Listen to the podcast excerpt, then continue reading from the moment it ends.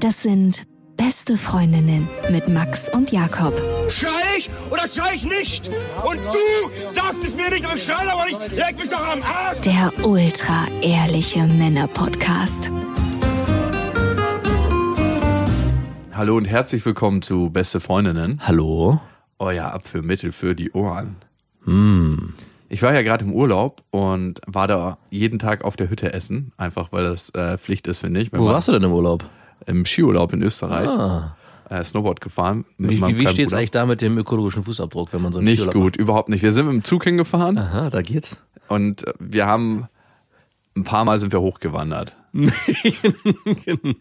Sonst haben wir die Lifte benutzt. Ich habe mich nämlich gefragt, wie, wie so die Ökobilanz von so Skiliften sind. Wahrscheinlich ziemlich Das schlecht. ist das ökologisch wertvollste Skigebiet, ähm, das es gibt. Jetzt rede ich mal nicht in raus, wie ist Europa. denn die ökologische Sch- Bilanz von so einem Liften? Richtig schlecht, richtig hundsmiserabel. Ich meine, die werden alle elektrisch angetrieben, aber Ja. schon allein, was da mit der Natur gemacht wird, ist richtig ekelhaft. Also kann man nicht anders sagen.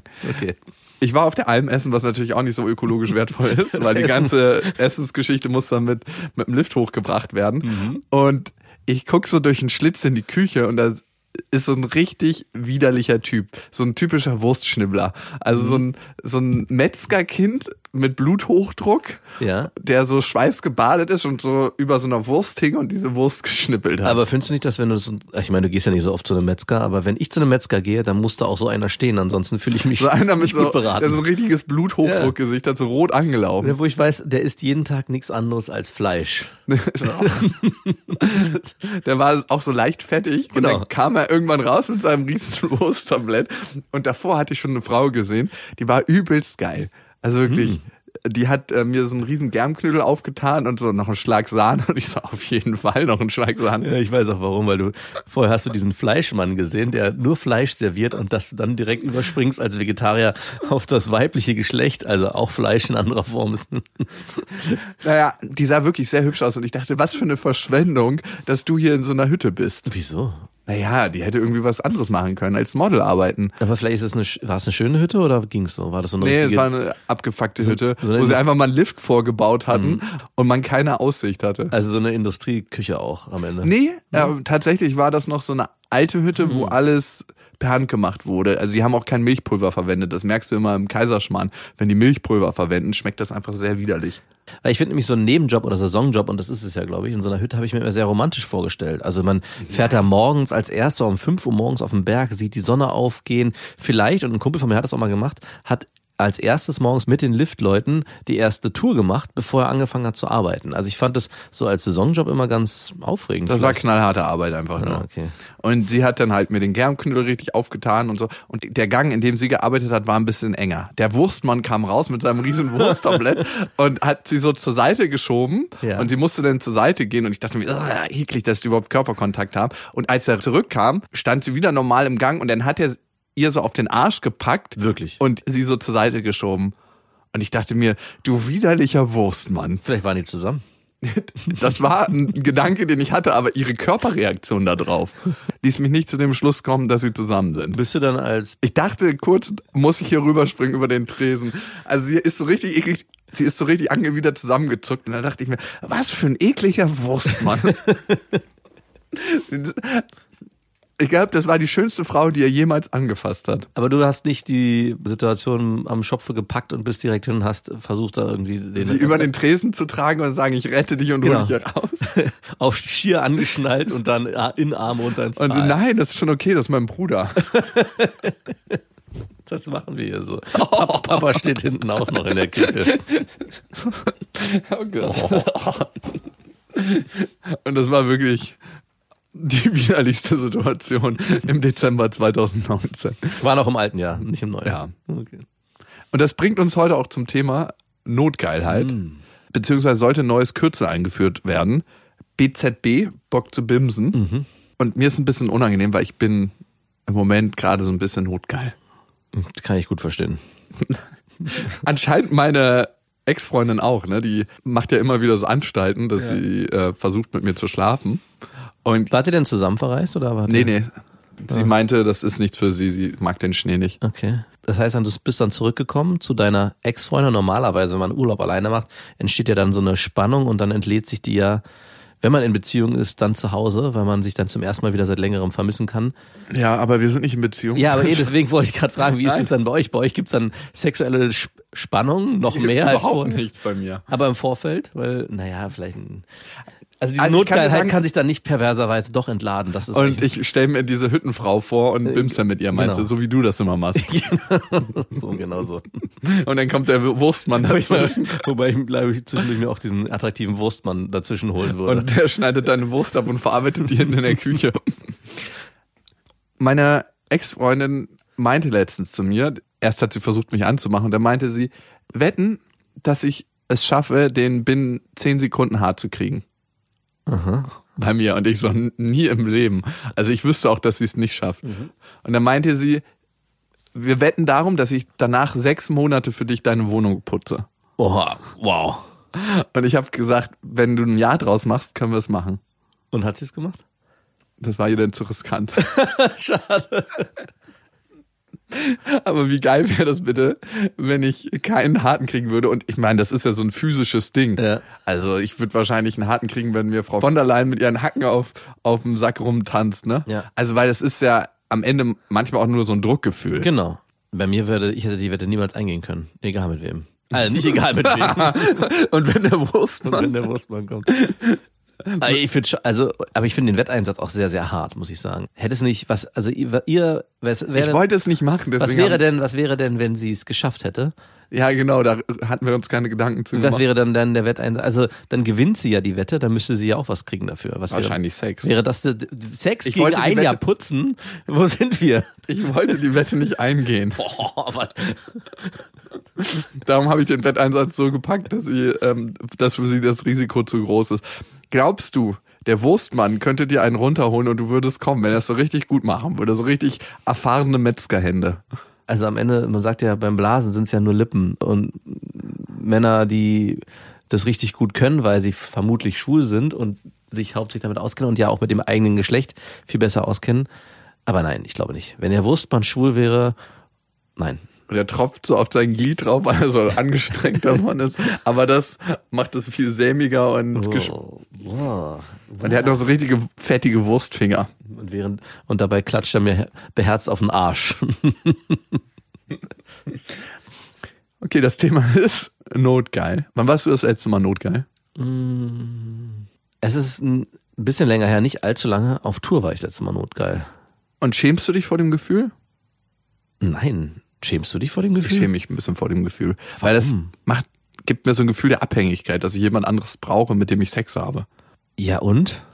Ja, aber ich möchte nicht, ich möchte nicht abhängig sein. Nein, aber ich finde, also Notgeilheit ist ja, Das Wort ist halt schon sehr hässlich. ich glaube, das wollte ich gerade sagen, es ist am Ende ja nur eine Bezeichnung für was, für einen Zustand, der ja aus einem Mangel herrührt. Und dieses Wort Notgeilheit, da schwingt was Negatives mit. Also das ist, also klar Not, aber es hat irgendwas auch Perverses, was Übergriffiges. Jemand, der notgeil ist, Ja, gut, stimmt. Der, Der Wurstmann ist was. notgeil. Ja, genau. Der Wurstmann ist notgeil und deswegen hat er ihr auf den Arsch gehauen. Das ist aber nicht die Notgeilheit, die ich damit immer unbedingt verbinde. Für mich ist Notgeilheit, dass man richtig krass Bock auf Sex hat. Ich hatte das früher immer komischerweise direkt nach dem Saufabend. Auch wenn ich eine Freundin hatte und in der Phase, wenn ich da eine Freundin hatte, die meistens auch. Das heißt, wenn man zusammen saufen war, hat man morgens verkatert, miteinander geschlafen. Und mit Küssen? Nein, natürlich nicht mit Kissen. Und es war aus so einer reinen Notgeilheit geworden. Das war auch überhaupt nicht gut, aber man musste es halt machen, weil, Also weil abreagieren. abreagieren. Und danach ha- hatte ich immer noch einen schlimmeren Kater als vorher. Das war immer so, das, das keine Ahnung, ich hatte so, weil aufgrund der Anstrengung noch schlimmere Kopfschmerzen. Das letzte bisschen Lebensenergie ist dann aus dir geflossen. Wirklich. Meine Ex scheint auch wieder geiler zu sein, allgemein, weil ich habe letztens die Badkommode aufgezogen und Mhm. wir haben ja so eine Kommode unterm Waschbecken und dann hat jeder sein Fach Mhm. und da waren Kondome drin bei ihr. Extra ganz oben hingelegt, extra feucht sogar noch. Da hatte ich äh, gedacht, vielleicht hat sie Angst, beim Sex trocken zu bleiben. ich frage mich, warum sie die so offensichtlich hingelegt Na, für hat. dich. Nein. Na klar. Ist es okay, wenn sich beide aus der Packung bedienen? Wahrscheinlich sind die aber nur, sind die extra large und die passen bei dir dann leider nicht. Oh. Mein Vater kauft ja Kondome so vom Discounter. Ne? Mein, Vater, mein Vater kauft ja Kondome. Wenn ich, wenn ich den auf mich beziehen würde. Warum sollte mein Vater Kondome kaufen? Er meinte, die tun's auch. Welche kauft er? So von so einer Drogeriekette. Einfach so Peng. So die, die Ja-Hausmarke oder Ja-Kondome. Gibt's die eigentlich? Wahrscheinlich. Ja. Billiger Sex. Billig ficken mit Ja. Das wäre der Slogan. Schön trocken. Trocken rein mit Ja. Wir sparen an Feuchtigkeitscreme.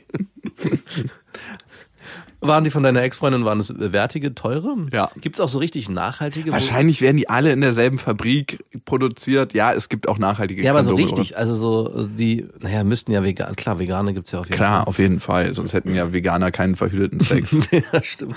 da kannst du ja dann nicht auf einmal eine Ausnahme machen. Ich Du meinst, du meinst, sie will mir da einen Hinweis geben mit der Kondomschachtel? Also ich hätte jetzt gedacht, wenn du jetzt schon am Anfang beschrieben hast, dass sie zu dir kam, meinte, hey, ich wette mit dir, ich krieg in 15 Sekunden waren's, ne? Mhm. Ähm, Zehn. 10. Oh, zähl das mal runter, ey. Zehn. Ein bisschen angehärtet, dass man weiß, man kann von da weitermachen. Wow. Dass die Kondome dann Schritt zwei gewesen wären. Die waren für dich die Kondome. Und du solltest sie finden, um auch da schon. Ich hätte so eine Angst davor, mit ihr zu schlafen. Wirklich richtige Angst. Das ist so ein Beklemmungsgefühl. Ich habe ja Höhenangst. Also eigentlich geht das in eine ähnliche Richtung. Es ist so wie vor dem Abgrund stehen. Wie der Bungee-Jump, den wir gemacht haben. So davor stehen. Das ist so mein Gefühl von mit ihr schlafen. An dem Bungee Jump kann man übrigens auf YouTube sich angucken. auf unserer Webseite gibt's einen Link dazu.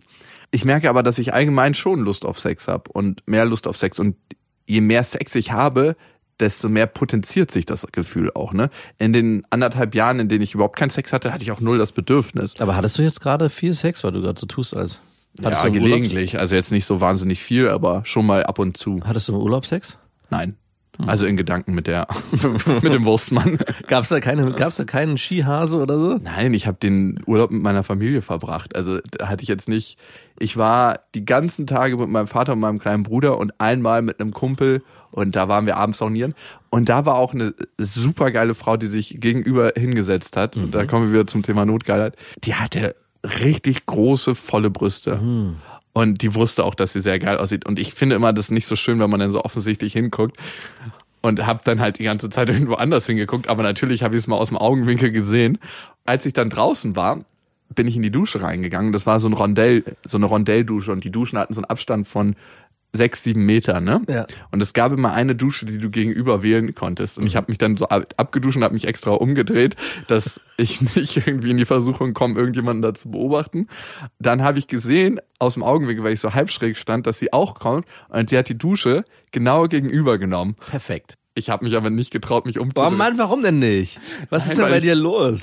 Weil ich das einfach nicht gut finde, wenn du eine Frau in der Sauna, die sich abduscht, du kannst ja, Gerade unter der Dusche, ich meine, Nein, aber du weißt ja nicht, ob sie das per Zufall gewählt hat, diesen Ort. Es Oder- ist eine Schicksalsfügung. Sie wollte, es, also Nein, egal, ob sie es für dich gemacht hat oder nicht, sie stand vor, du musst, also den Moment. aber sie hatte auf jeden Fall unglaublich große, pralle Brüste und eine sehr, sehr schöne Figur. also ich meine, gerade in der Dusche kann man, ich, ich glaube, ich muss dir dann ein paar Tricks zeigen, was man machen kann, damit man da trotzdem gut gucken kann, ohne dass es auffällt. Ich hab- Wenn das Wasser einem ins Gesicht läuft, Hände. Gesicht, du bist der Wurstmann aus der Hütte.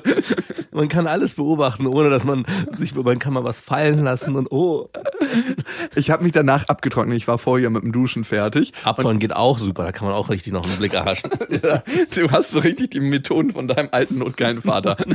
Der hat die wahrscheinlich alle implizit vermittelt. Ich habe mich dann abgetrocknet, hatte das Handtuch so über meinem Kopf, hat mich so trocken gewuschelt und habe nichts gesehen. Und der Finger. Gang war ziemlich breit und sie ist dann so gekommen und hatte mich angerempelt. Ja. Und dann musste ich halt das Handtuch vom Kopf nehmen und ich meinte, oh Entschuldigung. Und dann habe ich fünf Minuten später gesehen, dass sie mit so einem ekligen Typen da war, den ich später noch gesehen habe. Der hatte so eine Batikhose, aber ernst gemeint. Die hat er, glaube ich, aus den 80er Jahren behalten. Der Wurstmann. Ja, Es war ungefähr der Wurstmann. Okay. Also wirklich so ein, so ein ganz schlimmer Harley-Davidson-Typ. Aber Äh, Ich war gerade im Schwimmbad mit meiner Familie und da kam auch eine richtig attraktive Frau rein. Ich war auch etwas irritiert, die ging auch in, in das Kinderbecken mit, ihr- Jawohl. mit, dem, mit ihren, mit ihrer Tochter und nebendran so ein etwas speckiger, fetter, voll tätowierter Typ, auch nicht attraktiv. Und ich habe mich wirklich gefragt, was hier los ist. Ich habe dem schon irgendwie. war der Vater. War der Vater und auch der Lebensgefährt. Nein, es war nicht der Vater, nein. Der Vater von der attraktiven Frau, meine ich. es war der Lebensgefährte. Die hatten gemeinsam ein Kind. Und ich habe denen schon irgendwelche Mafia-Geschichten angedichtet. Oder auch, äh, ähm, ich habe an Hells Angels gedacht, weil das passte so überhaupt nicht zusammen. Aber ich dachte, okay, aber, aber auf der anderen Seite, der war zwar Kennst du das, wenn Männer so etwas dicker sind, aber trotzdem merkt man, dass da im Grundkern haben die irgendwann mal richtig Sport gemacht und darüber ist nur so eine Fettschicht. Kennst du das auch, dass du dann irgendwie dich immer dazu berufen fühlst, die gleich mal zu ringen im Wasser? Nee, was mich Ich, ich will mir die dann immer schnappen und mal testen, wie viel Wum- Wumms da in den Knochen steckt. Und nein, bei mir nicht. Aber ich dichte, ich verstehe dann irgendwo doch die Attraktivität, weil ich finde das nicht unattraktiv als Mann, wenn man so aussieht. Also das gibt so eine Grenze, wo es ganz schnell umschwappt in zu fett. Aber es gibt so, wenn man genau den Punkt davor schafft, dass die Muskeln noch stark genug durchdrücken, aber trotzdem ist man eigentlich zu dick im normalen Standard, finde ich das trotzdem hat so eine Attraktivität. Ich habe mich gefragt, ob das vielleicht auch das ist, warum sie mit dem zusammen ist. Dass Vielleicht so eine, hat es auch nichts mit den äußeren Begebenheiten zu tun. ah, doch, der hat schon sehr viel männliche, rohe Gewalt ausgestrahlt, dieser Typ. Und hast du die geschnappt? Nein, natürlich nicht. Im Kinderbecken. Kennst du nicht, dass du das Gefühl hast? Oh, ich habe das immer, wenn jemand so reinkommt und der wirkt relativ dominant und hat so eine recht gute Figur, dann will ich mir den immer schnappen und mal gucken, wie viel Wumms dahinter steckt. Äh, Wie der Typ auf dem Festival, gegen den ich gerungen habe, dieser Militärtyp, der in der Bundesliga gerungen hat und und er meinte irgendwann so, ja, wir können ja mal gucken, ob bei dir noch was geht und ich dann so richtig schweißtriefend, erinnerst du dich, Ja, als ja, ich gegen klar. den gerungen habe? Das war so ein Typ, so Mhm. so ein typischer Angeberproll. Wer hat da nochmal gewonnen? Ähm, der Typ. Aber ich habe hab richtig gekämpft, 15 Minuten. sehr gut. Gut, es stand 3 zu 1. Also ich hatte einmal ihn geschafft und er mich dreimal. Immerhin. Ja, ne? Auf jeden Fall zur Notgeilheit. Das heißt also, dies war die einzige sexuelle Begegnung, die du hattest in dem Urlaub. Es gab nicht einmal noch irgendwie. Und in der Hütte, aber die war sehr einseitig von meiner Seite. Nein, überhaupt nicht. Oh, schade. Ich Muss verbinde man? mit Skiurlaub halt auch immer, das passiert halt nie, aber ich verbinde damit auch immer schönen Sex auf der Hütte. Oh, und Après-Ski, ne? Ich, es gibt, Na, das nicht, das nee, es ich- gibt nichts asozialeres als Après-Ski.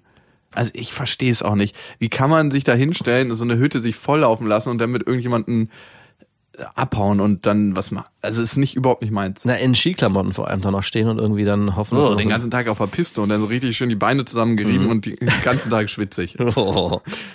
So notgeil bin ich noch nicht. Aber ich merke, dass mein allgemeiner Motor so angeschmissen ist. Weil ich wieder Sex habe, habe ich überhaupt Gedanken dazu. Und dann gibt es so eine andere Stimme in mir, die sich dann denkt, oh, wie viel Aufwand ich manchmal dafür betreibe. Ne? Man hat ein Date, duscht sich davor, frisch, dann duscht sich davor, als wäre es was Besonderes. Nein, aber auch wenn ich an dem Tag geduscht habe, dusche ich mich nochmal, wenn ich ein Date habe. Das ist einfach so ein Ding. Machst du das nicht? Ich habe das, also wenn ich morgens geduscht habe, sage ich mal, und abends das Date hatte, habe ich nicht zwingend nochmal geduscht am Abend. Den Lachs poliert? Ja, das schon. Nochmal über die, übers Waschbecken gehangen. nochmal durchgeschrubbt. So schön mit dieser Nagelbürste. so Falls was passiert, im Restaurant, auf Toilette. Mhm, genau. Desensibilisierungskur. Und dann überlegt man sich, was man macht und man hat diese Vorgespräche vor dem Date. Du hast letztens, als wir uns, als wir im letzten Jahr auseinandergegangen sind, hast du noch was sehr wehmütiges, fast schon melancholisches gesagt. Du kannst schon auch froh sein, dass du eine Freundin hast. Dieses Dating-Game ist ganz schön deprimierend teilweise. Das waren so die Sätze, die du gesagt hast. Da dachte ich, ja, stimmt, irgendwo hast du recht, weil ich ja manchmal so ein bisschen auch schwärme, wie das so ist und wie du so erzählst, ja, ich habe da wieder jemand Neues kennengelernt und wir sind dann am Ende auch in der Kiste gelandet und es war so und so und so und ich frage ja dann auch immer sehr viele Details ab.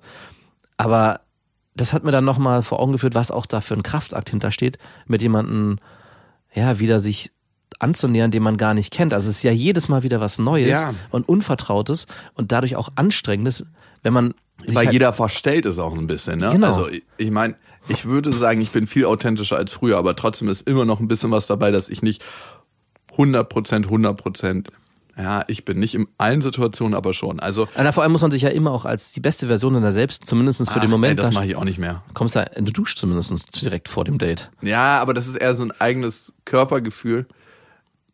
Aber das meine ich, dass man sich eigentlich in gewisser Form Ja, in der besten Version von sich selber präsentiert. Genau. Klar, man zieht seine schönsten Klamotten an, das, was man gerade am liebsten mag. Man kommt jetzt nicht So wie man Kartennachmittag mit seinen Kumpels verbringen würde Genau. oder mit der Family. Keine Frage. Ja, das ist das eine, was mich abfuckt an dem ganzen Dating-Ding. Und das andere ist, dass ich ganz oft merke, dass überhaupt nicht die Frau gemeint ist, sondern der Sex an sich. Also man bezieht sich überhaupt nicht auf sein Gegenüber, sondern es ist irgendwie so dieser Akt an sich gemeint. Also und wenn, du, wenn ihr dann im Bett landet, nicht vorne, vorne rein. Genau, davor fuckt dich dein Gehirn ab oder mein Gehirn und sagt mir, ja, die Frau ist gemeint. Und dann, oftmals, wenn man miteinander geschlafen hat, nein, war sie nicht, Mann. Du hättest ja auch einfach fucking einen runterholen können. Und das überprüfe ich jetzt öfters mal, dass ich sage, ich bin notgeil, ich hole mir einen runter und merke, ich habe gar keinen Bock mehr, mich zu treffen. Das heißt, du datest einfach gar nicht mehr. Na, es gibt natürlich noch andere Frauen, wo ich trotzdem Lust habe, die zu treffen. Und da ist dann schon eher die Frau gemeint. Und das andere ist, dass ich mich in letzter Zeit, und das ist auch sehr anstrengend, mit Frauen getroffen habe und gemerkt habe, so nach zwei, drei Minuten, da ist so wenig Vibe da, dass ich die so wenig attraktiv finde. Und das hat nicht unbedingt was mit visueller Anziehung zu tun, sondern eher was wie die Art, wie die Frau redet zum Beispiel, womit sie sich beschäftigt. Ja. Und da merke ich so, wow, das ist so überhaupt nicht meins, dass ich gar keinen Bock habe, mit der Frau irgendwie länger Zeit zu verbringen, geschweige denn mit der zu schlafen. Das geht dann sofort runter so äh, in Lachs und es ist so, als ob er erschlafft und ich merke so überhaupt gar keinen Bock. Brichst du das Date dann ab Ja, direkt? ja, relativ schnell. Ich sage dir meistens, dass ich sehr müde bin, was ich dann auch werde. Keine Frage. Ich werde dann auch, mein Körper reagiert sofort darauf. Ich werde dann sofort müde. Geil. Aber finde ich gut. Also, ich meine, das ist ja eine, klar, in, man will sich vor dem Date präsentieren in seiner besten Version. Dann aber trotzdem zu sich zu stehen in dem Moment, wo man merkt, das führt jetzt zu nichts. Das hätte ich früher nicht gemacht und du wahrscheinlich Hättest du auch es denn durchgezogen Ja, ich hätte es durchgezogen. und mit ihr geschlafen? Wahrscheinlich schon, ja. Ich will eigentlich nicht mit dir schlafen. Ich muss, ich habe so viel investiert. Ja, also wirklich. Das ist, ja, das ist, was ich meinte vorhin, wo du gesagt hast, ja, dieses ganze Dating-Game ist irgendwo schon deprimierend, weil ich erinnere mich genau auch noch an diese Situation, wenn man dann datet und hat diesen ganzen Aufwand betrieben, dann denkt mir so, ne, ich gehe jetzt hier nicht nach Hause oder versuche ja nicht wenigstens das so weit zu führen, dass es am Ende zu dem von mir gewünschten Ergebnis führt, nämlich Nee, das gewünschte Ergebnis habe ich ja gar nicht dann. mehr. ja, ich, ja, der aber früher habe ich mir das eingeredet. Das, Wow. Und du dir, du dir nicht? Hast du nicht die Dates dann zumindest durchgezogen? Ich glaube, ein paar Dinge habe ich einfach durchgezogen, weil ich dann so dachte, so, ach, das wird ein bisschen von mir erwartet, beziehungsweise es man, wird von mir erwartet. man ist jetzt schon so weit. Ich bin hier passiv, ich habe hier gar nichts zu sagen. Nein. Mit wie vielen Frauen hättest du nicht geschlafen in deinem Leben, wenn kein Alkohol im Spiel gewesen wäre? Das finde ich total spannend. Also- Weil manchmal spricht eine Frau ja so semi Ja. an, dann kommt Alkohol ins Spiel und das ist so wie so ein Weichzeichner auf, bei Photoshop, wo Ja. man denkt so, mhm, ja, gar nicht so schlecht. Ich würde schon so 50, 40 Prozent weniger sagen. wow, so viel. Ja, ist zu hart. 30. Ich würde eher 30 sagen. Also das kommt Trotzdem, wow, so viel. Ja, weil Alkohol und Notgeilheit, das sind halt zwei Sachen, die krass ineinander gehen. Das ist sind wie so also- ein Schweizer Uhrwerk. Es ist so ein krasser Verstärker und Potenzierer. Und in dem Moment, wo man dann Alkohol getrunken hat, will man halt auch einfach, äh, also ich habe das Gefühl, das Gehirn schaltet sich immer mehr aus und es geht wirklich dann nur noch um rohen Sex oder um, um das Animalische, dass man Mhm. versucht, den anderen gegenüber halt nur noch dazu zu bekommen, mit, dass man dann miteinander in die Kiste geht. Und es strahlen ja auch beide Seiten aus. Also wenn beide Seiten betrunken sind, geht es auch nicht mehr um intensive Gespräche und Gefühle dazwischen, sondern geht es wirklich nur noch um, hey, wie können wir auf schnellsten Wege zueinander kommen, wenn die Signale auf beiden Seiten klar sind, nicht so wie der Wurstmann. Da war das Signal nur auf einer Seite sehr klar deutlich. Eine Seite hatte grün und die andere hatte kein Benzin. Ja, ich lag letztens im Bett und Aber halt, was würdest du denn sagen, wie viel Prozent weniger? Oder aber du warst ja niemand, der, so habe ich zumindest mitbekommen, der viel getrunken hat. In Dating-Situationen oder auch wenn wir weg waren, hast du zwar schon Alkohol getrunken, aber nicht so wie ich, der sich bis am Ende des Abends in- ins Delirium irgendwann getrunken hat. Ich war ja nie irgendwie, bin ja nie irgendwie ausgefallen oder so, aber du hast am Anfang so ein paar Bier getrunken, aber du hast dann irgendwann auch so, ja, reicht jetzt. Also du hast es nicht bewusst gesagt, hey, ich trinke jetzt nichts mehr, aber man hat schon gemerkt, ich habe zum Beispiel von dir gelernt, dass man zwischendurch viel, viel Wasser trinken soll, wenn man Alkohol trinkt. Das habe ich früher nie gemacht. Und wenn ich da mit Kumpels unterwegs war und das auch zelebriert habe, dieses Wasser trinken, wurde ich von denen immer schief angeguckt, was das denn soll. du warst der Einzige, der nächsten Tag fit war. Und ja, das führt dazu. Also, aber um wie viel 20 Prozent vielleicht? Also auch. ja, also 15, 20 Prozent würde ich sagen. Mhm. Hat mehrere Gründe. A, weil ich wahrscheinlich zu gehemmt gewesen wäre Ja. und weil ich dann doch gemerkt hätte, passt nicht so 100 Prozent. Ich lag zum Beispiel, und jetzt, da ich fast keinen Alkohol mehr trinke, ist es natürlich so, dass es mir noch weniger in die Karten spielt. also klar. ich lag letztens im Bett. Kennst du das, wenn man so lange Tage hat und dann abends ins Bett gleitet und denkt sich so, ah, endlich geschafft. Und dann ist das Bett das Allerschönste. Und dann mache ich es manchmal so, dass ich noch so eine Checkrunde mache in meinem Social Media und äh, WhatsApp. Ich habe keine Push-Nachrichten. Nee, wer hat das schon? Naja, haben ein paar noch Push-Nachrichten, Telegram und so. Und dann checke ich alles durch und dann habe ich eine Nachricht gekriegt, so zehn Minuten davor, von einer Frau, die ich noch nicht so lange kannte und meinte so, ey, ich bin zufällig in Berlin. Hast du Bock, noch bei mir im Hotel vorbeizukommen? Ich hatte mit ihr noch nicht geschlafen und ich hatte auch nicht irgendwie daran gedacht, mit ihr zu schlafen. Es war ein bisschen überraschend. Darum dachte ich mir, die muss wahrscheinlich alkoholisiert sein oder war vielleicht nicht alkoholisiert. Auf jeden Fall habe ich dann gedacht so, wow, das ist eine sehr attraktive Frau. Ich hätte schon auch irgendwie Lust mit ihr zu schlafen, aber irgendwie war ich viel zu faul aufzustehen. Und was viel größer war, ist, dass ich ja nächsten Morgen um 6 Uhr aufstehen muss oder will und dann fit sein muss für Lilla Ja. und am Start sein muss und der Clown bin morgens und das Frühstück mache und auf ihre ganzen Fragen reagiere. und dann habe ich mich gesehen, wie ich mich da noch abhechte im Hotel. Es war irgendwie kurz nach 0 Uhr. Obwohl es natürlich sehr eindeutig ist, wenn dich eine Frau ins Hotel einlädt. Natürlich.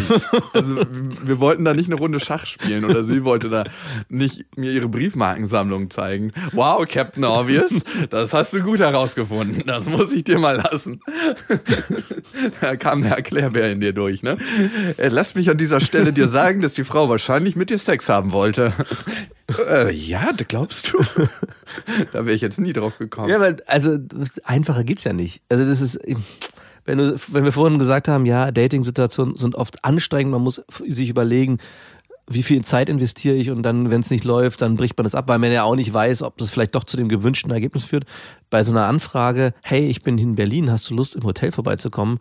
Und wenn wir bei Notgeilheit sind, dann würde bei mir sofort die Notgeilheit, wenn sie vorher nicht da war, losgehen. Also ich hätte, glaube ich, sofort, ich hätte die 15 Sekunden, um eine Lanze zu bekommen, die wären schon, die Zeit läuft ab Brauche ich gar nicht.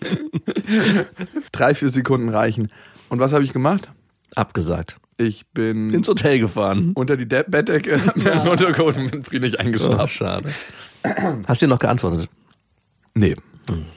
Nee, ah, ah. Das hat nicht mehr gepasst. Und natürlich gibt es bestimmt so zwei, drei Frauen in meinem Leben, für die ich abends nach Amsterdam fahren würde, wenn die mich kontaktieren würden und sagen, die hätten Bock auf Sex. Gibt's die? Hab- Gibt, es gibt zwei, drei Frauen in deinem Leben, für die du abends Das sind zu viele, vielleicht ein, zwei. Ich weiß es nicht. aktuell gibt's. Also du meinst, es gibt vielleicht welche dort draußen oder gibt's welche, die du schon kennengelernt hast, für die du das machen würdest? Es gibt eine Frau. Ach, gibt's gerade eine? Ja, also die finde ich extrem heiß einfach nur. Kenne ich die oder habe ich die schon mal gesehen? Hast du von Ich der glaube schon? noch nicht. Ich zeig sie dir mal bei Gelegenheit. Oh ja, das interessiert mich. Ich habe zwar Bock auf Sex, aber meine Schwelle mit einer Frau zu schlafen wird immer höher.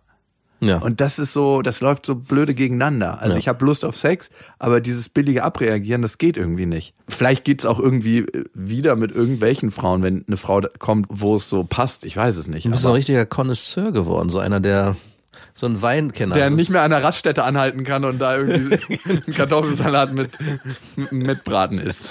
vorher immer erst am Wein riechen muss, den Kork abschmecken. Ja, und auch Frauen, die so stark alkoholisiert sind. Es gibt ja Männer, die sagen so, oh, die fülle ich richtig ab und dann bimse ich die schön Boah. durch. Und das verstehe ich nicht. Man ist, die Frau meint ja auch nicht einen selber, denn die ist ja in ihrem eigenen Delirium dann. Aber es gibt einen Unterschied. Ich habe das eine Zeit lang auch gemacht. Nein, falsch, lass mich ausreden. Und zwar, ich wollte nämlich erst sagen, ich habe es gehasst, wenn Männer das gemacht haben. Und da bin ich absolut der Meinung, dass man Frauen im Vorfeld schon versucht, so betrunken zu machen, dass es am Ende darauf hinausläuft, dass man miteinander in der Kiste landet. Nur- Was hat man noch für einen Selbstwert und eine Achtung Eben. vor sich als Mann? Also als Mann, Ja. wenn ich meine, das machen zu müssen. Aber ich hatte eine Freundin, die sich nur emotional richtig mir gegenüber geöffnet hat, wenn sie ein bisschen was getrunken hat. Und ich war dann immer so im Zwiespalt, weil ich wollte mit der, also ich war mit der auch so zu, mehr oder weniger zusammen. Wir hatten auch immer wieder mal Sex, aber der Sex war besonders dann sehr schön, wenn sie sich emotional öffnen konnte. Und das kleine Hilfsmittel, wa- was da oft äh, so ein bisschen die Schwelle überschritten hat, war dann Alkohol. Und ich habe das eine Zeit lang mit ihr, ich kann schon sagen, dass ich schon ab und zu mal, komm, lass uns doch einen Wein trinken und sie den Satz gesagt, na, ich habe aber gar nicht so Lust, ach, komm, ja, warum denn nicht? Weil ich wusste, wozu das führen würde. Und das hat sich dann auch bestätigt. Der Sex war dann auch viel, viel besser. Und im nächsten Schritt ist dann was anderes passiert, dass ich mir gedacht, genau wie du gerade sagst, weil Alkohol ja auch in gewisser Form das Wesen verändert und ich mir dann auch gesagt habe, ich will aber eigentlich ehrlich mit ihr schlafen. Also ich will nicht, dass Alkohol das Werkzeug wird, um an sie Eine heranzukommen. Punani zu öffnen. Genau, nee, gar nicht die Punani, die Punani war eh offen, sondern dass ich ans Herz ran wollte und habe dann für mich gesagt, Boah, das ist übel, wenn der Schlüssel zum Herzen einer Frau die Schnapsflasche ist. aber nicht, also es war jetzt auch nicht, sie musste fest betrunken sein, sondern nur so ein, es musste so ein leichter Schwips sein. Der reichte schon aus, um die ganze Sache zu lockern. Und ich habe dann die nächsten Dates, obwohl sie das, irgendwann hat sie nämlich selber von sich aus gesagt und auch erkannt, Alkohol hilft ihr, das zu öffnen. Und ich meinte dann irgendwann, ich will gar nicht mehr mit dir Alkohol trinken. Ich will, wenn wir miteinander schlafen, dass wir dahin kommen, schaffen. dass du es selbst schaffst, wirklich.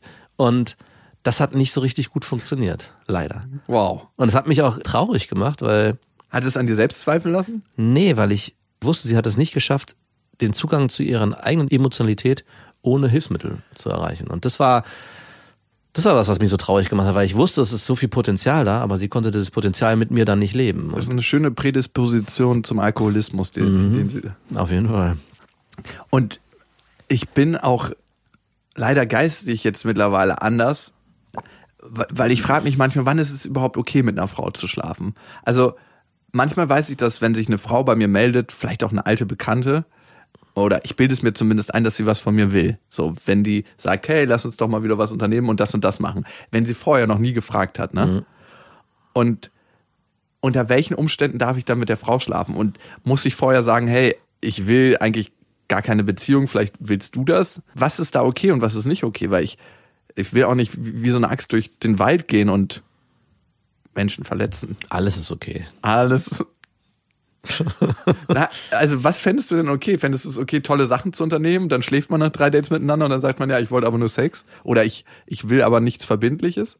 Weil ich habe im Moment krasse Angst vor Verbindlichkeit, weil meine letzte Verbindlichkeit, die ich eingegangen bin, das war summa summarum nicht das schönste und erfüllendste Gefühl, was ich jemals hatte. Also es hat mir eher noch mehr Angst gemacht als weniger, obwohl ich tief in mir schon den Wunsch nach Verbindlichkeit habe. Also, wir sind ja ein bisschen älter geworden jetzt in den letzten fünf Jahren. Wow, ja, Sherlock. Die Frau will bestimmt in dem Hotel mit dir schlafen, könnte ich mir vorstellen.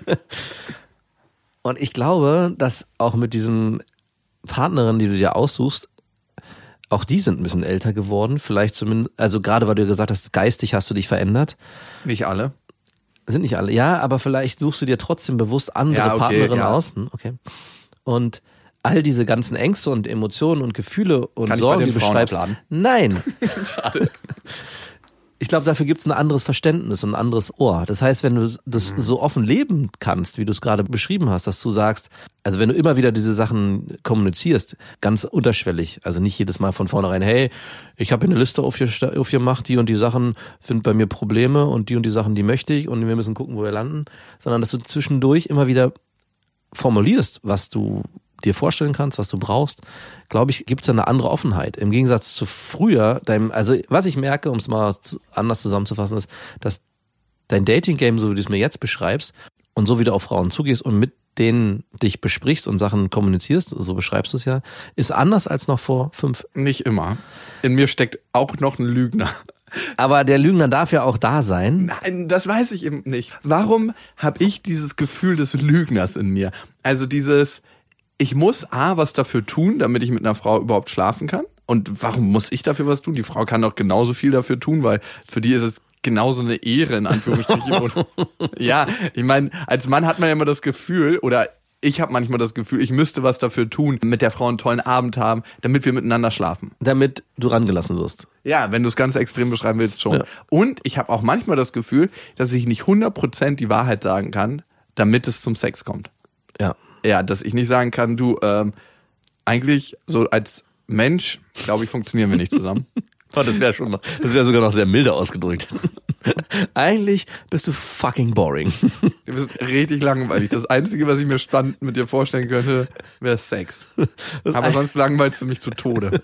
Vielleicht können wir hier Du noch was bist retten. eigentlich einer der langweiligsten Menschen, die ich in den letzten Jahren, nein, lass mich es anders formulieren, in meinem Leben getroffen habe. So? Ja, so. Aber ist jetzt bei dir auch gerade Stimmung aufgekommen? so eine Anziehungskraft? So eine ganz perverse Lust.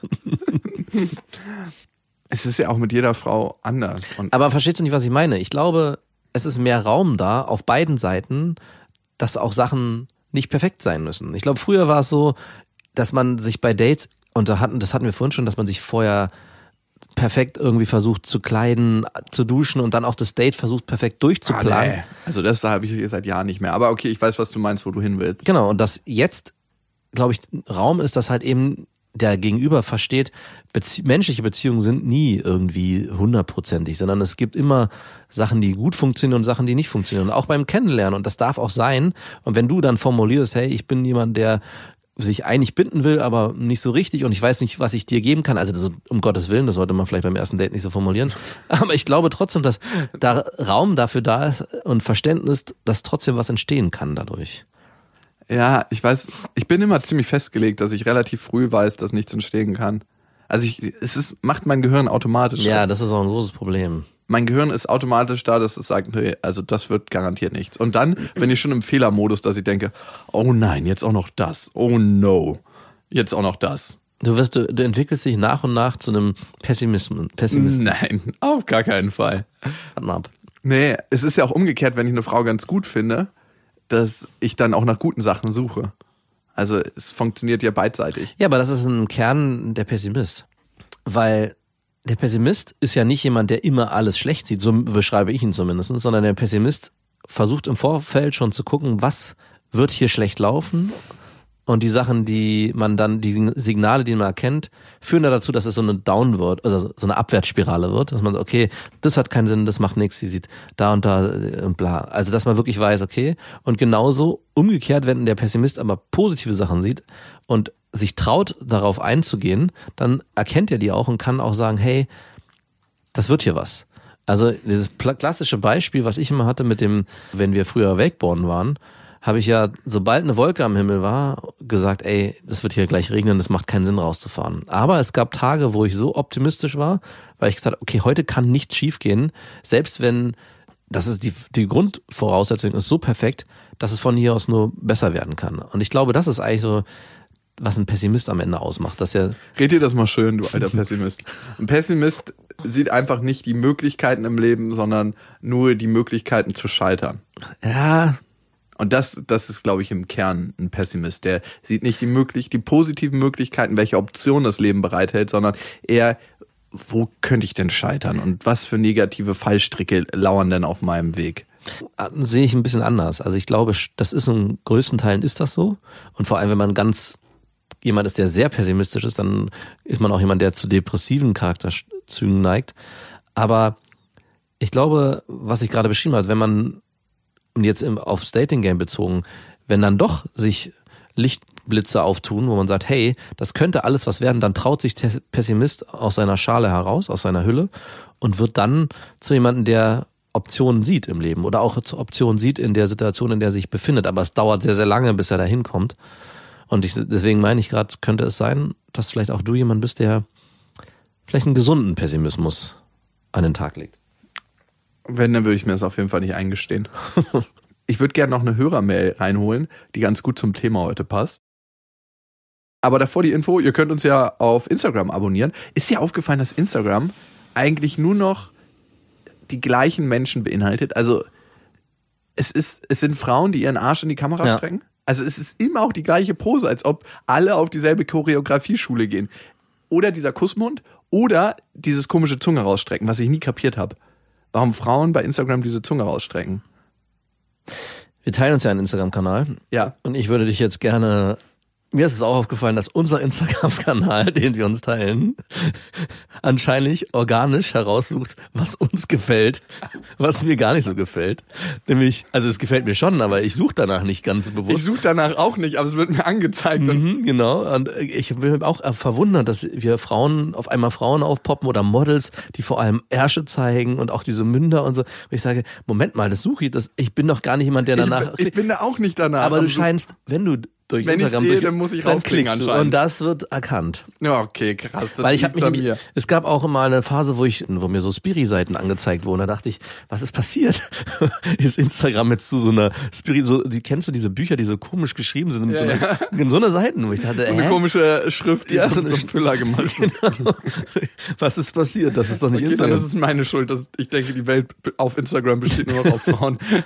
Aber ich dachte, du willst woanders hin. Was passiert ist, dass, also was mh, hatten wir ja schon mal bei Instagram, aber ich finde, es ist noch krasser geworden, so diese ganze Filtergeschichte. Also, dass nicht nur Menschen auf Instagram Filter benutzen, um sich darzustellen, sondern dass ich gefiltert nur noch Sachen bekomme, die man halt. Ja, der man, Doppelfilter. Es wird immer kleiner. Wie du, also wenn ich jetzt, wenn wir diese Situation beschreiben, dass wir, nun, dass ich nur noch Ärsche sehe und äh, Brüste, weil du das anklickst, wir uns den teilen, wie, wie, dass es gar keine Möglichkeit mehr gibt, darüber hinaus zu sich Sachen anzugucken, weil Instagram einen so einschränkt, richtige Scheuklappen aufsetzt, dass man sich auch wirklich nur noch die Sachen anguckt, die man vermeintlich auch nur sehen will, obwohl es ja gar nicht so ist. Ja.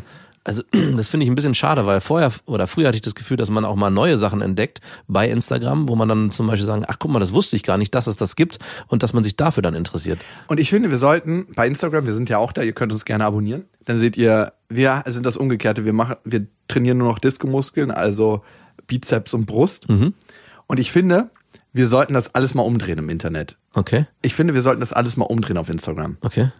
Also die Frauen trainieren ab jetzt nur noch Brust und Bizeps und die Männer dürfen nur noch die Ärsche trainieren. Oh Gott. und müssen diese Pose einhalten. Und die Männer müssen Fake Lashes sich rankleben Ja. und versuchen, ihren eigenen Sperma damit aufzufangen. Uh, finde ich gut. Wäre eine geile Challenge, oder? Also Lass uns das machen. Vor allem die Arsch-Challenge finde ich besonders gut. Ihr könnt übrigens diesen Podcast abonnieren auf Spotify, auf dieser, überall, wo es Podcasts gibt. Und ihr könnt uns eine Rezension schreiben. Darüber freuen wir uns immer sehr. Hat gemacht Sunny Luna 007. Könnt ihr bitte langsamer beziehungsweise normal reden? Ist in der Geschwindigkeit recht krass. Der kriegt man Herzrasen. Danke. Wirklich du, wir reden so schnell? Vielleicht, es gibt so einen Knopf auf deinem Handy, da kannst du anderthalbfache Geschwindigkeit einstellen. Ja. Vielleicht hast du den gedrückt. Aber vielleicht reden wir auch einfach schnell. Also was wir manchmal machen, wenn wir uns in Themen reinsteigern, dass wir dann schneller werden, weil wir auch schneller denken, glaube ich, und das dann sich überspitzt, aber eigentlich reden wir nicht so schnell. Okay. Die andere Maya schreibt, fünf Sterne übrigens. Trotz schneller Geschwindigkeit fünf Sterne? Ja. Die andere Maya hat geschrieben bei iTunes als Rezension. Anfangs habe ich öfters geschluckt und mir gedacht, das hat er jetzt nicht gesagt. Aber ultra ehrlich ist eben ultra ehrlich. Und ich muss sagen, dass ich diesen Podcast schon ziemlich gerne höre. Jakobs Leben ist viel zu interessant, als dass man aufhören könnte, immer wieder reinzuhören. Er erinnert mich ein bisschen an GZSZ. und da ist die Bewertung für mich gestorben. Maja, du kannst mich mal auf jeden Fall. Des Öfteren frage ich mich, was wohl die Mitmenschen der beiden davon halten, dass so offen über sie geredet wird, da ja nicht jeder beispielsweise in Süddeutschland lebt und das Umfeld der beiden nicht kennt. Mir wäre es einfach viel zu oft, viel zu unangenehm, wenn ich beispielsweise Jakobs Ex-Freundin wäre. Doch trotz alledem moralischen und ethischen Bedenken ist der Podcast sehr informativ, weil er einen Einblick in die männliche Psyche gibt, den ich sonst nicht gehabt hätte, da ich ja weiblich bin. Auch die Ratschläge, die ihr euren Hörern und Hörerinnen gebt, sind oft interessant und geben mir auch Input für mein eigenes Leben. Am besten seid ihr als beste Freundin auch einfach meine Art, mal über den Tellerrand hinaus zu gucken und mit Menschen zu reden, die eine komplett andere Gedankenwelt haben und in anderen Lebensrealitäten leben da man das in seinem Alltag viel zu selten macht, ist das ein, keine schlechte Sache. Und ganz nebenbei habe ich mein eigenes Schamthema den beiden angepasst, also auf null heruntergesetzt. und so passiert es häufig, dass ich oft mitlachen muss. Und Lachen ist ja schließlich gesund. Das mit dem Schamthema finde ich übrigens sehr, sehr gut, weil ich ja auch merke, dass durch den Podcast sich bei mir, was die Scham anbelangt, sich sehr, sehr viel verändert hat. Und Scham ist eigentlich wie eine Fessel, die man hat. Also wenn ich zurückblicke, so mit 19, 20, was ich mich nicht getraut habe zu machen oder auch zu sagen oder auch offen zu kommunizieren, weil ich immer dachte, oh Gott, ich werde dafür abgewertet oder ich müsste mich dafür schämen, weil das macht ja kein anderer, nur ich mache das. Und dann mit der Erfahrung, die man dann die nächsten Jahre macht, man dann merkt, hey, alle machen das, ja. Als klassisches Beispiel ist Masturbieren, Pornos gucken, dass man zwar irgendwie glaubt, das machen andere, aber irgendwie denkt, nee, das mache nur ich. Nur ich bin derjenige, der ganz pervers auf meinem Stuhl sitzt, halb nackt und sich da einen runterholt. Und das zu realisieren, dass eigentlich Scham wie eine Fessel ist und dass man sich gar nicht so sehr für die ganzen Dinge äh, ja schämen muss, die man so im Alltag erlebt, tut und macht, führt auch dazu, dass man sicherer wird, mit Mitmenschen umzugehen, weil man weiß, hey, der Gegenüber ist genauso ein perverses Schwein wie ich. Vielleicht, hoffentlich. Ich finde, wir haben eine verrückte Scham. Also wir haben eine starke sexuelle Scham und die ist auch gesellschaftlich auferlegt, aber wir haben keine Scham, ein fettes Auto zu fahren, das 25 Liter verbraucht. Ja, stimmt. Im Monat für 5000 Euro Klamotten zu kaufen und das bei Instagram zu präsentieren und uns dabei noch gut zu fühlen. Ja. Das ist irgendwie, Scham hat eine komische Identität angenommen in unserer Gesellschaft. Man müsste eigentlich auch dafür noch ein viel stärkeres Bewusstsein schaffen. Ne? Ich meine, es passiert ja in vielen Dingen jetzt mit äh, Umwelt, Nachhaltigkeit etc. Aber du hast schon recht, ne? wenn ich so die Selbstverständlichkeit, wie manche auch in ihren Kreisen sich bewegen und hey, ich bin jetzt irgendwie mit dem Kreuzfahrtschiff in die Antarktis gefahren um zu gucken, wie das letzte Eis wie das letzte Eis schmilzt. Und so denke, äh, aber nicht darüber zu reden, dass also es ist schon irgendwie pervers, du hast recht. Und das Charme hat sich krass verlagert auf Bereiche, wo es eigentlich gar nicht hingehört. Speaking of Charme, wir waren ja bei Notgeilheit und das passt auch sehr gut zu unseren Hörermails. Ja, vielleicht ist Notgeilheit ein bisschen zu weit gegriffen. Ihr könnt uns ja schreiben an beste@bestefreundinnen.de und das hat der Matthias getan und er schreibt: Hallo ihr zwei, erstmal danke für diesen Podcast. Er wurde mir vor einer Weile von einer Tinder-Bekanntschaft empfohlen und seitdem bin ich süchtig. Ich habe letztes Jahr eine sehr schmerzliche Trennung hinter mir und ihr habt mir oft geholfen, wenn es mir scheiße ging. Wie die meisten Kerle habe ich mich nach der Trennung ins Partyleben geworfen, hatte Affären und One-Night-Stands. Was mich zu meiner Frage bringt. Komisch, ne? Wie der Schmerz, der eigene immer verschoben wird. Ja. Ich kann meinen eigenen Schmerz nicht tragen und ich verletze jetzt so viele Frauen, dass ihr mir diesen Schmerz abnehmt in Und Joghurtbecherportion. die müssen dann ihren Schmerz auch wieder woanders. Das ist am Ende eine, eine riesig, riesige Schmerzverkettung. Auf jeden Fall. Er hat eine Frage. Eine Dame, mit der ich nach einer durchzechten Nacht geschlafen habe, fing danach an, mich mit Nachrichten zu penetrieren. Sie schrieb mir stündlich, wie toll sie es fand und dass sie sich mehr vorstellen könnte. Das machte mir Angst, denn für mich war es eben nur ein One-Night-Stand. Und ja, Ablenkung. Ich habe überlegt, wie ich da rauskommen könnte, ohne sie zu verletzen. Äh, Immer die, ich schlafe mit Frauen und äh, alles ist cool, aber will keinen verletzen. So ein bisschen wie sich vegan in seinem Privatjet. Ich habe überlegt, ernähren. wie ich da rauskomme, ohne sie zu verletzen. Mhm. Vor kurzem habe ich nun mit einem Freund darüber gestritten, ob das, was ich geschrieben habe, gut war oder nicht. Er meinte, es geht gar nicht. Ich bin der Meinung, dass es für ihr Ego das Beste ist. Also hier der Nachrichtenverlauf. Ich, hey, sorry, war Samstag vielleicht eine Nase zu viel und ich bin die ganze Woche schon voll neben der Spur gewesen. Sie, hey, du wirst schon wissen, was du machst und du bist alt genug. Aber ich meinte eigentlich, ob wir uns diesen Samstag sehen. Ich, kannst du mir ein bisschen Geld leihen? Was? Sie, hallo erstmal. Wie viel? Ich, hallo, 800 Euro. Sie, ja, nee, ist klar. Was ist mit dir los? Wofür? Ich, ich schulde da jemandem was. Was?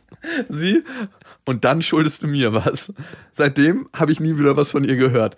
Okay, das ist ein bisschen assi gewesen, aber wenn ich an ihrer Stelle gewesen wäre, hätte ich das besser verkraftet als sorry, ich will nichts von dir. Was meint ihr? Und mal am Rande bemerkt, ich kokste weder und habe keine Geldprobleme. Also da baut die zweite Lüge auf der ersten Lüge schon auf. Also er schreibt ja ihr quasi Ja, in ja. der WhatsApp-Nachricht, hey, ich habe eine Nase zu viel genommen, also ich habe zu viel gekokst Ja. und ich schulde irgendjemandem Geld. Also er hat sich als, er hat sich als Drogenabhängiger verkauft, der Geld braucht. ja, genau. Um der Frau zu sagen, du willst eh nichts von Das ist mir. eine ganz perfide Form des Ghostings, muss ich mal sagen. Die perverseste Form des Ghosting. Der Lügenghoster. Wow. Also kann man machen. Muss man aber nicht. muss man aber nicht. Also nein. Aber eigentlich hat er ja die Frau geschützt, ne? Hm, Ja, er hat sie sehr Vor allem schützt man sich immer selber. Matthias, lüg dich nicht selber an. Ja. An, an sich schützt du dich vor den negativen Gefühlen der Frau. Du, es geht überhaupt nicht Naja, darum. vor, dem, vor den eigenen negativen Gefühlen, die aufkommen würden, wenn er ehrlich ihr gegenüber treten würde, auch per WhatsApp-Nachricht und sagen, hey, das wird nichts mit uns, weil dieses Gefühl, glaube ich, kann ich gut verstehen. Ich halte es nicht aus, jemanden abzuweisen, weil ich dann selber so ein Gefühl bekomme, hey, ich will nicht. Ich will Ja, das ist eh immer die größte Lüge, dass wir andere Menschen schützen wollen. Das Ja. Hauptinteresse ist, sich selber zu schützen, Ja. sich selber vor den negativen Gefühlen zu bewahren. Das, was ausgelöst wird, wenn du sagst, ich habe keinen Bock auf dich, ich hatte Lust auf eine schnelle Nummer, ich bin ein verletzter, angeschossener Hund und ich fick mich gerade durch die Welt und mir ist egal, ob ich dabei Kollateralschaden anrichte. Das wäre eine richtig schöne Nachricht. Aber die wäre schön ehrlich. Und es ist mir sogar so egal, dass ich dir das alles schreiben kann. ja, Wäre besser gewesen. Also du hast ja, sagst ja mal den Satz, den ich sehr schön finde, sich mal gerade machen. Und der passt hier eigentlich auch. Er hätte sich eigentlich gerade machen müssen und für sich einstehen. Wie du es vielleicht nicht so hart, wie du es beschrieben hast, dass er genau knallhart sagt, was der Grund und die Motivation war dafür, dass er mit ihr geschlafen hat.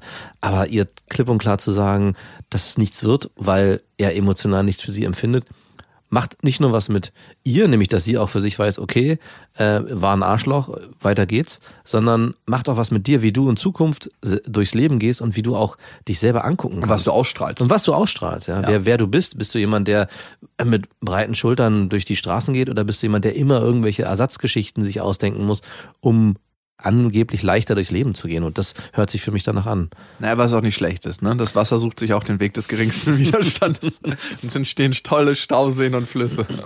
Aber ich meine, was er noch gemacht hat, ist, dass sie jetzt glaubt, sie hätte so eine schlechte Menschenkenntnis, ja, dass sie sich ist auf das einen, eigentliche. Genau, genau darauf dass, wollte ich hinaus. Dass sie sich auf einen drogenabhängigen äh, Menschen eingelassen hat, der so viele Probleme hat und sie das nicht gespürt hat. Das heißt, beim nächsten Date, was sie vielleicht, oder beim nächsten One-Night, dann wird sie noch viel vorsichtiger sein, was ja okay ist auf der einen Seite, aber auch dazu führt, dass sie, weil sie einmal was falsch gespiegelt bekommen hat, sich nicht mehr auf sich selbst verlassen kann, auf ihre eigenen Gefühle, was, was ich sehr schade finde. Du klaust ihr ihre eigene Realität in dem Moment. Also du bist am Ende ein Dieb und da musst du dich fragen, wie wäre das für dich, ne? wenn das jemand mit dir macht? Du findest eine Frau toll und hast da mehr reininterpretiert, auch vielleicht aus einer eigenen Bedürftigkeit heraus.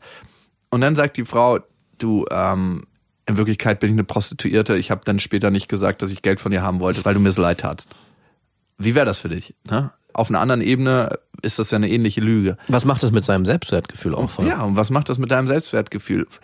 Weil genau wie Max gesagt hat, du nimmst ihr die Chance, die Realität zu erkennen, zu sehen, aha, ich bin da vielleicht an jemanden geraten, der emotional nicht für das bereit war und ich erhoffe mir aus einem One-Night-Stand mehr, was vielleicht auch nicht immer der Fall sein sollte. Hm. Und die Chance, an dieser Realität zu wachsen und für sich Kenntnisse und Schlüsse daraus zu ziehen, die nimmst du ihr. Und lässt sie damit ein Stück weit ins offene Messer laufen. Und du schreibst ja auch am Anfang, dass du das aus der Motivation heraus gemacht hast, um ihr Ego zu stärken. Also eine Nachricht, die ihr Ego stärkt.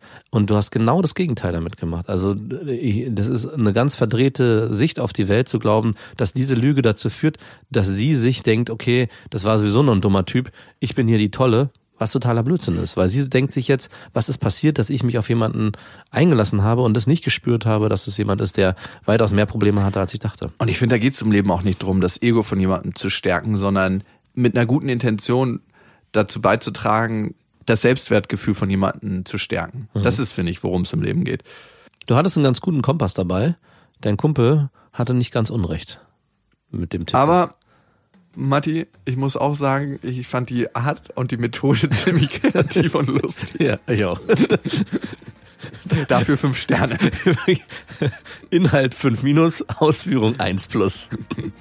Ja, Matti, dann viel Glück auf deinem Weg und ja, vielleicht kommst du an deine eigenen Schmerzpunkte wieder ran mhm. und schaffst es, dich zu öffnen. Ich meine, ich bin ja auf einem ähnlichen Weg und auf dem Weg sind wir vielleicht unser ganzes Leben in irgendeiner Form. Ja. Immer wieder in das zu gehen, was vielleicht auch mal unangenehm ist und zu sagen, ich traue mich trotzdem und ich stelle mich dem und setze mich dem Risiko aus, wirklich zu leben. Und wo auch immer ihr gerade seid, ob ihr unter der Bettdecke gegen eure Notgeilheit was tut, in Gedanken, ich oder sagt, ihr gebt euch dem Ganzen hin. Oder ihr euch 800 Euro leid. Bis dahin, wir wünschen euch was. Das waren Beste Freundinnen mit Max und Jakob. Jetzt auf iTunes, Spotify, Soundcloud, dieser YouTube und in deinen schmutzigen Gedanken.